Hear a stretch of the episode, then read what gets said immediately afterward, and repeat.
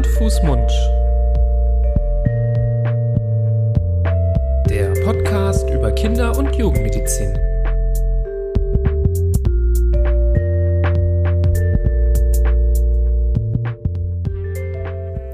Grüß Gott. Oh, Oh, hallo. ja. Jetzt bin ich aber Jetzt hab ich dich überrascht, ne? Ja. Was sagst du denn So, dazu? oh, Grüezi. Nee, Oh. fällt mir jetzt nichts ein. Eieiei. Das war jetzt eine Attacke von, Boah, von der jetzt Seite, bin ne? ich echt platt. Jetzt Ja. bin ich sprachlos die nächsten 35 Minuten. Ja, ich kann Kannst euch auch machen. einfach ganz alleine was zum Thema Pseudogrupp erzählen, Ja, über das. wir heute sprechen wollen. Aber erstmal herzlich mehr. willkommen zu Hand, Fuß, Mund. Grüß Eurem, ja, du darfst es ruhig sagen. Es ist in Ordnung. Das gehört zu dir, wie zu mir. Äh, auch so manche äh, Marotte gehört. Ist in Ordnung. Das braucht man und ähm, das lernt man doch lieben an solchen Stimmen, die einen begleiten, die nicht Schizophrenie bedeuten, sondern das sind wir, eure Kinderärzte des Vertrauens in eurem Podcast-Client. Der Florian, das bist du. Der Nibras. Der Nibras, das bin ich.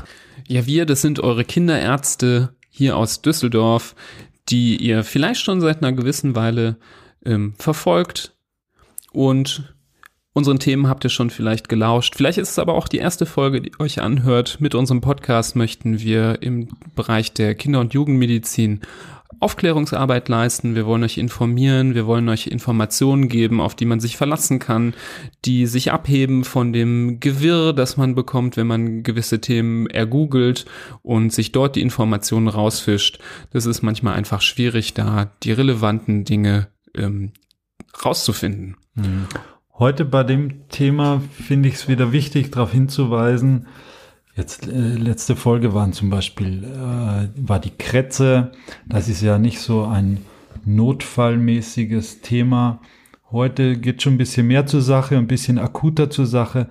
Da möchte ich schon oder möchten wir noch mal ganz ernst darauf hinweisen, dass dieser Podcast so viel Freude er uns auch bereitet und hoffentlich auch euch kein Ersatz ist für den Besuch beim Kinderarzt. Und wenn ihr gerade auf diese Folge gestoßen seid, weil ihr euch denkt, dass das Kind, das ihr vor euch habt, dieses Problem hat, dann hört euch ruhig an, was wir zu sagen haben, wenn es die Zeit erlaubt, aber lasst euer Kind auch vom Profi vor Ort angucken, damit das am besten eingeschätzt wird. Wir ersetzen keinen Kinderarztbesuch. Ich glaube, der Zeitpunkt, wo diese Folge erscheint, ist eigentlich ziemlich okay und gut, weil wir ja jetzt hier nicht in die Hauptsaison der Pseudogrupp-Erkrankungen reinhauen, die meistens im Bereich Herbst-Winter liegt, sondern wir gehen ja mit steilen Schritten auf äh, den Frühling zu Den Sommer. und oder sogar den Sommer. Du äh, hast es eilig, merke ich. ähm, und vielleicht hat der eine oder andere in der letzten kalten Periode ähm, hiermit Erfahrungen gemacht und kann das jetzt mit dieser Folge Revue passieren lassen. Der eine oder andere, dem steht jetzt die Zeit vielleicht bevor, wo es wieder kühler wird und der hört sich das an und kann sich damit gut vorbereiten auf so eine Phase. Denn du sagst richtig oder lässt es richtig andeuten, ähm, Pseudogrupp ist ähm, eine Akutsituation, die eintritt meistens nachts und da kann ich mir nicht so ganz vorstellen, wie man dann mit aller Seelenruhe ähm, den Podcast einschaltet und sich das erstmal anhört. Da muss man in der Regel auch sofort ähm, irgendwie aktiv werden, sodass dann vielleicht da kein Platz ist, erstmal in den Podcast reinzuhören. Ich sehe schon, du unterschätzt uns. Offensichtlich. Ja, ja, Offensichtlich. Wir, wir werden sehen. Vielleicht bekommen wir die Rückmeldung, dass wir auch nachts trotzdem auch äh, eine gute Tat vollbracht haben, weil wir ein bisschen Ruhe und Besonnenheit in die Sache gebracht haben. ja. Eines akuten Pseudogrupp-Anfalls. Was Schön, schön ist, wär's. Ne, besprechen wir jetzt. Wieso nicht? Da würde ich mich so darüber freuen. Klären wir das vielleicht von, von, von Grunde äh, her auf. Ähm, es hat sich bewährt, erstmal darüber zu sprechen, was überhaupt diese Erkrankung ist, beziehungsweise erstmal zu beschreiben, wie überhaupt sowas auffällt. Wie, wie merke ich, dass mein Kind ähm, Pseudogrupp ähm, haben kann? Und man spricht ja immer wieder von einem Pseudogrupp-Anfall. Und der Begriff Anfall beschreibt ja eigentlich schon, was passiert. Aus dem relativen Nichts heraus kommt es plötzlich zu einer Situation, mit der einmal erstmal nicht gerechnet wird. Und diese Situation tritt typischerweise nachts auf, dass nämlich ein Kind vielleicht sogar aus völliger Gesundheit heraus oder vielleicht nur mit so einem Kratzen im Hals eigentlich ähm, noch abends total glücklich ins Bett gegangen ist, plötzlich wach wird, ähm, einen ganz schrecklichen Hustenanfall hat mit einem sehr seltsam sich anhörenden wie wir es immer beschreiben, bellenden Husten sich präsentiert und sehr heiser ist, ähm, ganz komisch klingt, ganz komisch spricht und vielleicht auch beim Einatmen so ein pfeifendes Geräusch ähm, von sich gibt, so dass man da wirklich daneben steht und total erschrocken ist plötzlich. Hm. Und diese drei Symptome, die du jetzt genannt hast, die wir, glaube ich, gerne nochmal anführen weil sie ganz klassisch sind. Und wenn ein Kind bei uns in der Notfallambulanz reinkommt mit diesen drei Symptomen, ist sonnenklar, was das Kind hat. Mhm. Alle beruhigen sich, alle wissen, was los ist. Die Familien sind trotzdem auf 199, weil sie wirklich Sorge haben, dass das Kind erstickt, dass es keine Luft mehr kriegt, weil nicht nur der Husten, dieser wirklich bellende Husten und diese Heiserkeit, das Erschreckende ist dieser sogenannte inspiratorische Stridor, also ein Atemgeräusch, das die Kinder beim Einatmen haben. Dieses ich hoffe, ich kann das jetzt. Wir haben euch hier gerade live ein Kind mit Pseudogrupp in das Mikrofon reingehalten. Nee, das hast du wirklich wunderschön gemacht, wunderschön. Florian. Und diese drei Symptome sind ganz, ganz, ganz klassisch. Mhm. Und wie gesagt, aber verständlicherweise ähm, lösen sie viel Sorge aus, weil man das Gefühl hat, das Kind bekommt nicht gut Luft. Und es bekommt in dem Moment auch nicht wirklich gut Luft, aber in den allermeisten Fällen bekommt es noch genug Luft und es gibt ganz gute Wege, äh, das Ganze wieder unter Kontrolle zu kriegen. Vielleicht so als äh, kleines Anekdötchen. Wir sprechen ja öfter von unseren Blickdiagnosen, Dinge, die wir auf den ersten Blick erkennen können, wenn ähm, der Patient sich äh, auszieht oder allein schon, wenn er sich äh, vor uns hinsetzt, dass wir die Erkrankung direkt erkennen. Ich glaube, beim Pseudogrupp würde ich wahrscheinlich als einzige Erkrankung von einer sogenannten mhm. Hördiagnose sprechen. Ja. Ähm, ich habe das sehr oft erlebt in der Notaufnahme, dass man schon, bevor der Patient um die Ecke gekommen ist, schon vom Flur aus hören konnte, was die Diagnose ist. Oder wenn jemand im Wartezimmer bereits auf dich gewartet hat ähm, und du erst dann reingegangen bist, du schon hören konntest, was jetzt hier auf dich zukommt. Mhm, genau. Und dann geht die Maschinerie auch schon los. Man weiß, was zu tun ist, man weiß, wie man, äh, welche Hebel, so viele sind es gar nicht, eigentlich nur zwei Hebel in, in äh, Bewegung setzen muss, um möglichst in den nächsten Minuten dem Kind da eine Erleichterung zu verschaffen. Gehen wir vielleicht nochmal zurück. Woher kommt das Ganze? Ähm, so ein Pseudogrupp-Anfall, das ist jetzt ein übergeordneter Begriff. Das ist nicht ein einziger Erreger, nicht ein Virus oder sonst irgendwas, äh, wodurch das zustande kommt, sondern da gibt es unterschiedliche Möglichkeiten, die jetzt für den Endverbraucher wie euch jetzt auch nicht wirklich erheblich sind, aber ähm, meistens handelt es sich um so Para-Influenza-Viren, also nicht wirklich die, die richtige Grippe-Viren, sondern ähm, so Grippe-ähnliche Viren, die das auslösen. Äh, und dadurch kommt es zu einer Infektion und Entzündung im oberen Atembereich, in den oberen Atemwegen, vor allem im Kehlkopf, äh, wo die Stimmbänder auch sind. Und da schwillt die Schleimhaut dann an, da wird es eng und dadurch kommt es auch zu diesem Atemgeräusch. Genau, du räusperst dich schon, äh, da wird schon auch eng in den Atemwegen, habe ich das Gefühl. Offensichtlich ähm, ansteckend. Genau. Finde ich super, dass du dann äh, betont hast, dass es sich um eine virale Erkrankung handelt. Äh, da können wir direkt den Loop schlagen und schon mal vorwegnehmen zur Behandlung, dass Antibiotika einfach an dieser Stelle nicht helfen würden. Da kann man also ähm, nichts tun und diese Viren, die schlagen vor allem auf den Bereich des Kehlkopfes, der unterhalb des äh, Kehldeckes sitzt, ähm, ein und wenn das da eng wird, man kann sich das gut vorstellen, wie das dann anfängt zu pfeifen, wenn die Atemluft da durchgeht. und da, wenn man das so beschreibt, da kann einem schon so ein bisschen grauselig werden, wenn man sich äh, denkt, na, da in dem Atemwegen, das, das verengt sich dort. Mhm. Ähm, da könnte man ähm, ja so ein bisschen Sorge entwickeln um das Kind. Ja, genau. Und das du, ist sicher das Bild, das wir regelmäßig zu Gesicht bekommen.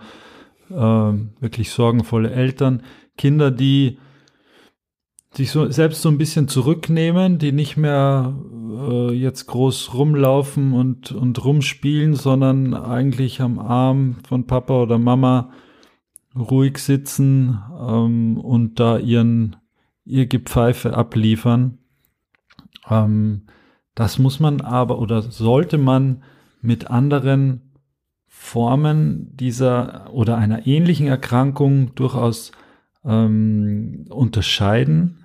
Es gibt da die sogenannte Epiglottitis, also das ist eine Entzündung direkt am Kehldeckel. Du hast gerade schon gesagt, die, der Pseudokrupp-Anfall beruht auf einer Enge unterhalb des Kehldeckels. Wenn es wirklich den Kehldeckel angeht, dann äh, handelt es sich um eine ganz andere Erkrankung und das, da sind die Kinder aber schwer krank, fiebern hoch, sind ganz reduziert, machen gar nichts mehr und ähm, speicheln viel, denen läuft richtig der, der Sabber aus dem Mund, weil sie nicht mehr schlucken wollen, etc. Davon muss man das so ein bisschen äh, unterscheiden. Genau, ist aber sehr, sehr selten. Sehr selten. Sehr selten. Und deswegen kommt das jetzt als ähm, erster Verdacht, wenn ihr so eine Situation nachts erlebt, nicht unbedingt sofort in Frage. Man sollte bei diesem typischen Husten erstmal an die, an den Pseudogrupp-Anfall genau. denken. Und, und, das, das, was ich gerade äh, genannt habe, diese schlimmere Variante oder diese schlimme Erkrankung, die äh, wird verursacht durch Erreger, gegen die man normalerweise geimpft ist. Also wenn euer Kind die normalen, äh, die normalen Impfungen erhalten hat, dann ist da auch eine Hämophilus B-Impfung dabei. Und das wiederum macht das, was ich gerade als Schreckensszenario geschildert habe, wieder ganz unwahrscheinlich.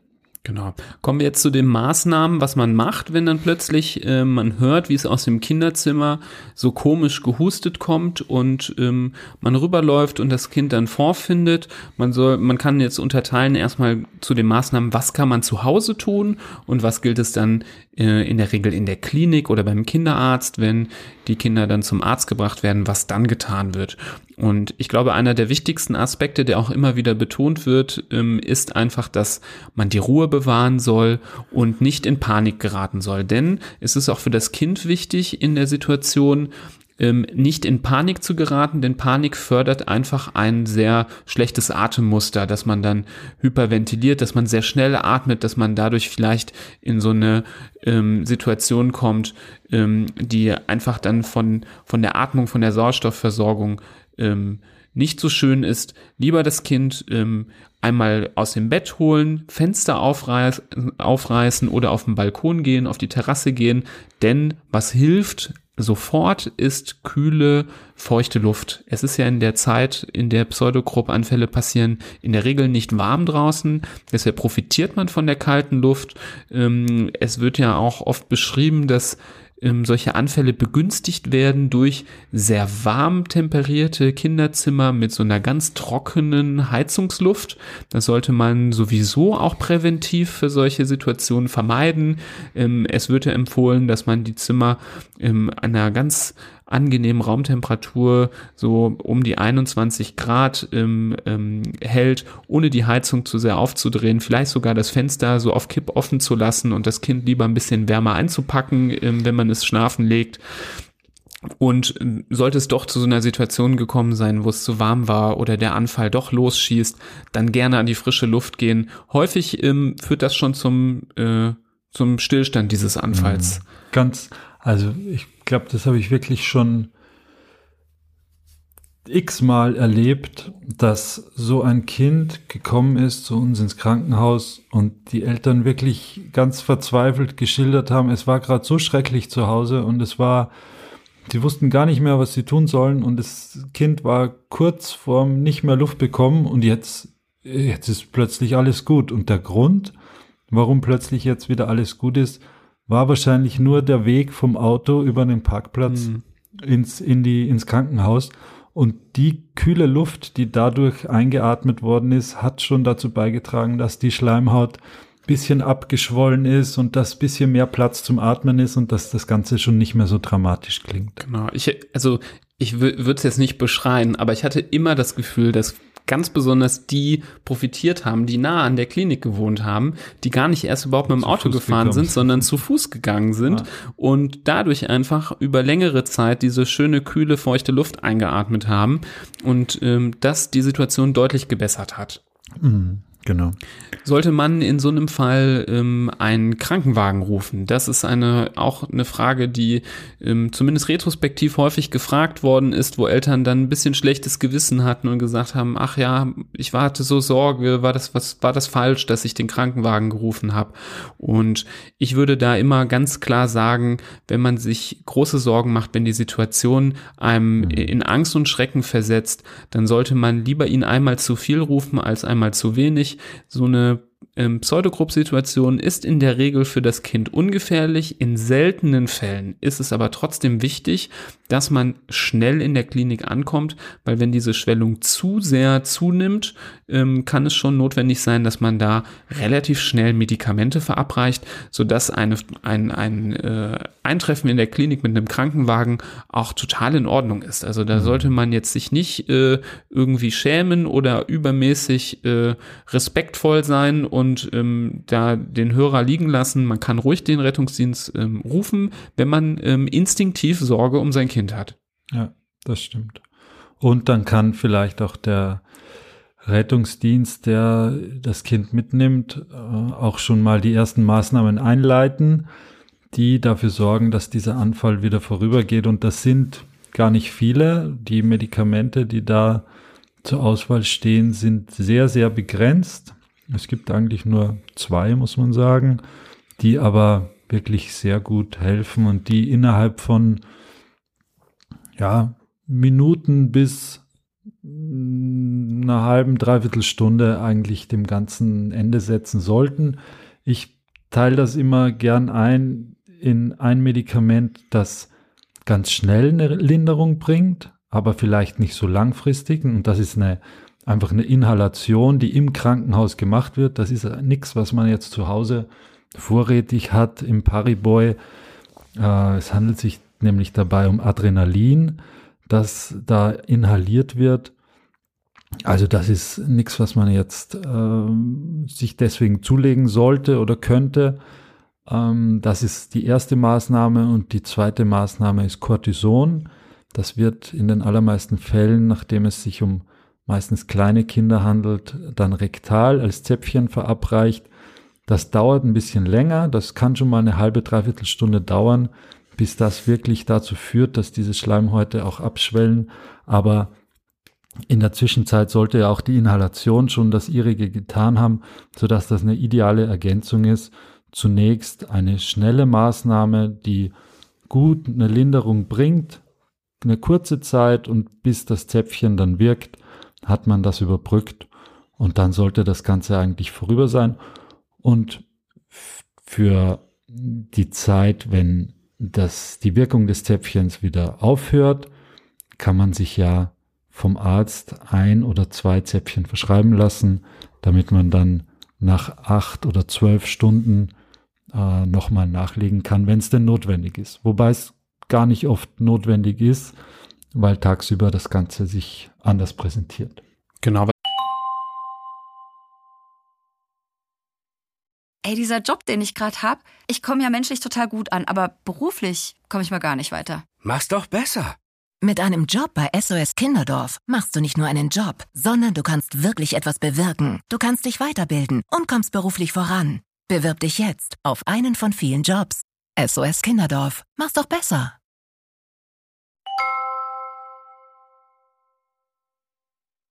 Häufig beschrieben äh, wird und was Eltern auch oft berichten, ist, dass ähm, Pseudogrupp häufig so eine Zwei-Nacht-Sache ist, also dass es in der mhm. Nacht nach dem ersten Anfall nochmal ähnliche Symptome gibt, häufig etwas milder als in der ersten Nacht, aber trotzdem so, dass man sich freut, wenn man ein Medikament hat, was man benutzt. Deswegen ähm, machen viele Kinderärzte es so und das finde ich auch gut, dass ähm, man ähm, nach der ersten Episode ein solches Zäpfchen auch mitgibt oder verschreibt für ähm, die zweite Nacht ähm, tagsüber ist in der Regel alles dann wieder in Ordnung, da muss man eigentlich mit nichts mehr rechnen. Es ist äh, eher vor der nächsten Acht, äh, vor der nächsten Nacht, wo man äh, Sorgen mhm. hat, dass es nochmal dazu kommt.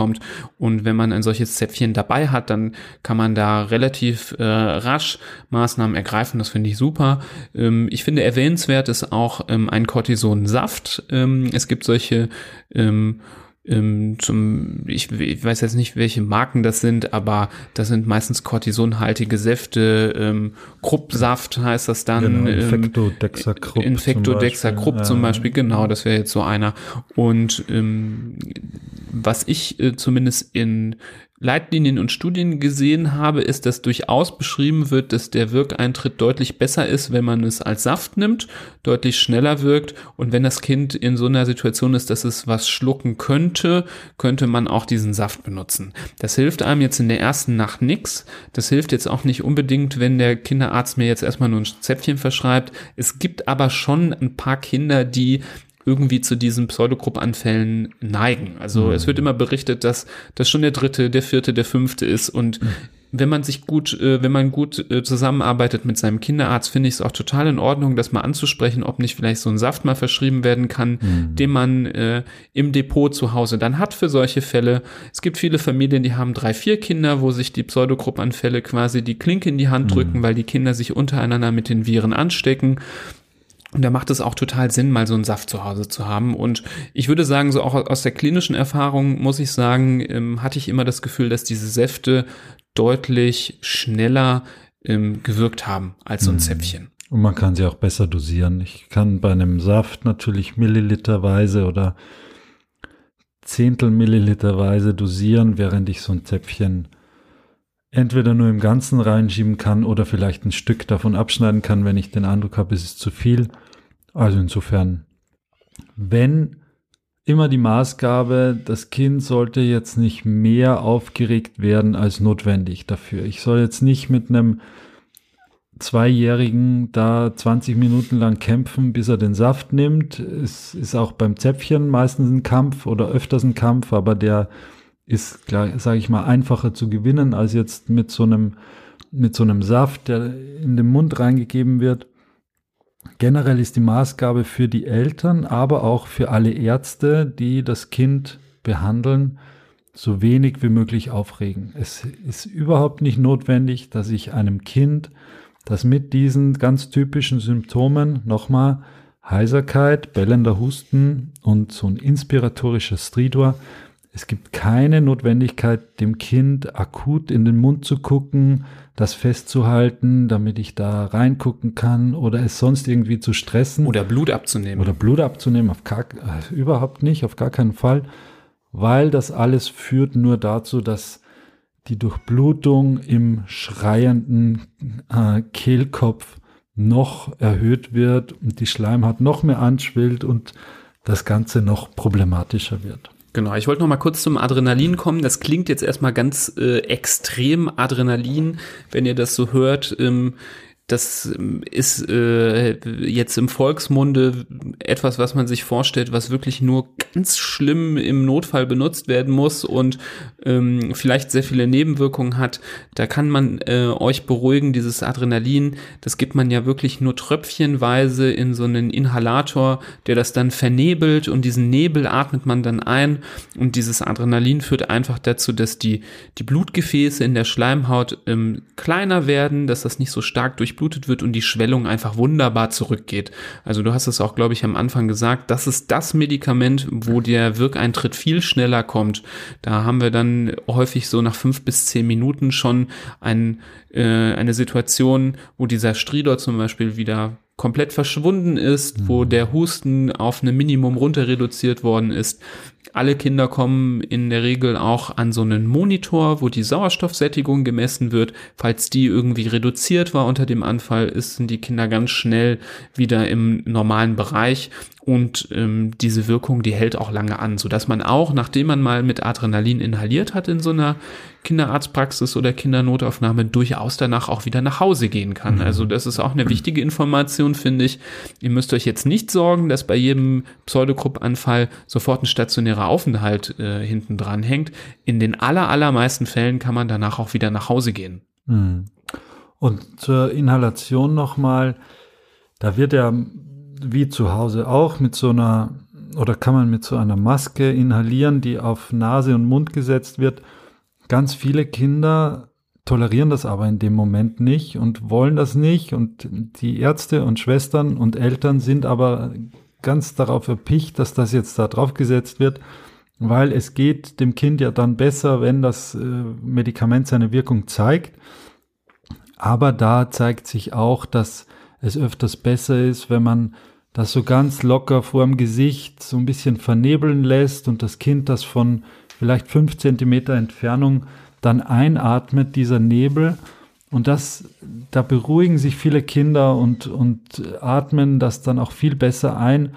Und wenn ich die Maske aber aufs Gesicht setze, dann wehren die sich wie der Teufel und dann passiert genau das, was ich vorhin gerade gesagt habe. Sie schreien und werden noch unruhiger und das Ganze wird noch schlimmer und ich habe eigentlich nichts erreicht. Es geht auch nichts rein von der Inhalation. Insofern lieber ein bisschen mit Abstand davor halten, vernebeln und dann wirkt das viel besser, als wenn ich das richtig drauf presse. Genau. In ganz seltenen Fällen ähm, habe ich gerade schon angedeutet, kann es dann doch aber sein, dass es notwendig ist, dass man ähm, in der Klinik bleibt, wenn es zum Beispiel nach den Inhalationen jetzt nicht extrem viel besser geworden ist. In wirklich sehr, sehr seltenen Fällen kann es auch mal notwendig sein, dass man einen ähm, Zugang legt und die Medikamente statt inhalativ oder als Zäpfchen oder als Saft dann direkt über die Vene verabreicht. Ähm, in solchen Fällen würden die Kinder dann tatsächlich dann ähm, in der Klinik weiter überwacht werden, damit man sie auch immer an so einem Monitor überwachen kann. Denn wenn sie schlafen, kriegt man auch nicht immer alles mit und so sind die Kinder dann einfach ähm, unter guten äh, unter guten Bedingungen überwacht und man geht keine Risiken ein. Damit sollte man auch in so einer Situation einverstanden sein und da das etwas ist, was Ärzte relativ selten, äh, relativ häufig, Entschuldigung, sehen in äh, der Notaufnahme, kann man sich auf deren Urteil ähm, verlassen. Die meisten Kinderärzte haben damit große Erfahrungen, auch wenn der Niedergelassene sagt, mit diesen Art Anfall, da müssen sie jetzt unbedingt in die Klinik oder ich rufe jetzt einen Rettungswagen, der sie dahin bringt, dann sollte man sich diesem Urteil nicht widersetzen. Ähm, da wäre ich äh, sehr rigoros, weil ich denke, dass ähm, die Situation, wenn sie so eingeschätzt wird, absolut gerechtfertigt so ein, eingeschätzt wird. Mhm. Ja, und vielleicht nochmal die Unterscheidung zwischen einem normalen Pseudogruppanfall mit, ich sag's gerne nochmal, weil ich finde das so, äh, so plakativ, diese drei Symptome, die sich da bieten, wenn man so ein Kind vor sich hat, dieser bellende Husten, die Heiserkeit und der inspiratorische Stridor, gegenübergestellt zu dramatischeren Symptomen, wenn das Kind äh, ganz reduziert ist, versucht sich so wenig wie möglich zu bewegen, nichts mehr zu sagen, eigentlich nur noch die Zunge äh, so ein bisschen aus dem Mund hängen lässt und, und der Speichel aus dem Mund läuft. Das sind eher Warnsignale oder das sind Warnsignale im Gegensatz zu den normalen Pseudogrupp-Symptomen. Äh, ja, ich glaube, das war schon wieder. Hast du Pseudogrupp mal live erlebt bei deinen Kids? Bei meinen, ja, ja, aber erst einmal. Also das ist für drei Kinder, glaube ich, äh, gute eher Quote. selten, gute Quote. Äh, da bin ich auch eines Nachts um Mitternacht dann in die Apotheke und habe mir noch ähm, Kortisonzäpfchen geholt, das ich auch nicht zu Hause hatte. Das war übrigens die Nacht, wo äh, in Düsseldorf sämtliche Bäume umgestürzt sind aufgrund des, des starken äh, Windes, der Windes ist gut, des Sturms damals äh, 2014 muss das gewesen sein.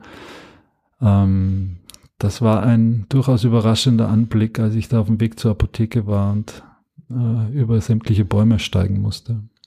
So merkt man sich die Episoden. Also hat dann mit einem Zäpfchen konnte man das aber gut in den Griff Genau. bekommen.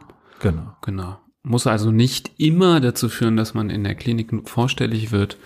Ähm, es ist ganz unterschiedlich. Aber das ist das Dankbare bei dieser Erkrankung und du hast es wirklich sehr, schön gesagt, dass du, weil du es so oft wiederholt hast und ich betone es auch nochmal sehr gerne, dieser bellende Husten, ähm, die Heiserkeit und dieses, äh, dieser inspiratorische Stridor, dieses Atemgeräusch, das Pfeifende beim Einatmen, wenn man diese Sachen hört, dann hat man die Hör- und Blickdiagnose schon gestellt, dann weiß man einfach sofort Bescheid und das hilft einfach ein bisschen. Ja. Das ist ein bisschen anders als dem, in unserer Folge, wo wir über den Fieberkrampf zum Beispiel gesprochen haben, wo man erstmal total irritiert ist und einfach nicht weiß, was los ist. Das erlebe ich auch oft, ähm, wenn die Eltern dann in die, in die Notaufnahme gerannt kamen, die haben dann schon an der Tür gesagt, ach, der hat einen Pseudogruppenanfall, die wussten dann schon, worum es geht. Die waren nicht ähm, ahnungslos. Es war schon ganz klar und das hat auch, äh, das fand ich auch schön, ähm, dass, dass auch, wenn die Informationen bei den Eltern da waren, die auch deutlich ruhiger rübergekommen sind. Die wussten, die waren besonnen, die wussten die Symptome gut einzuschätzen,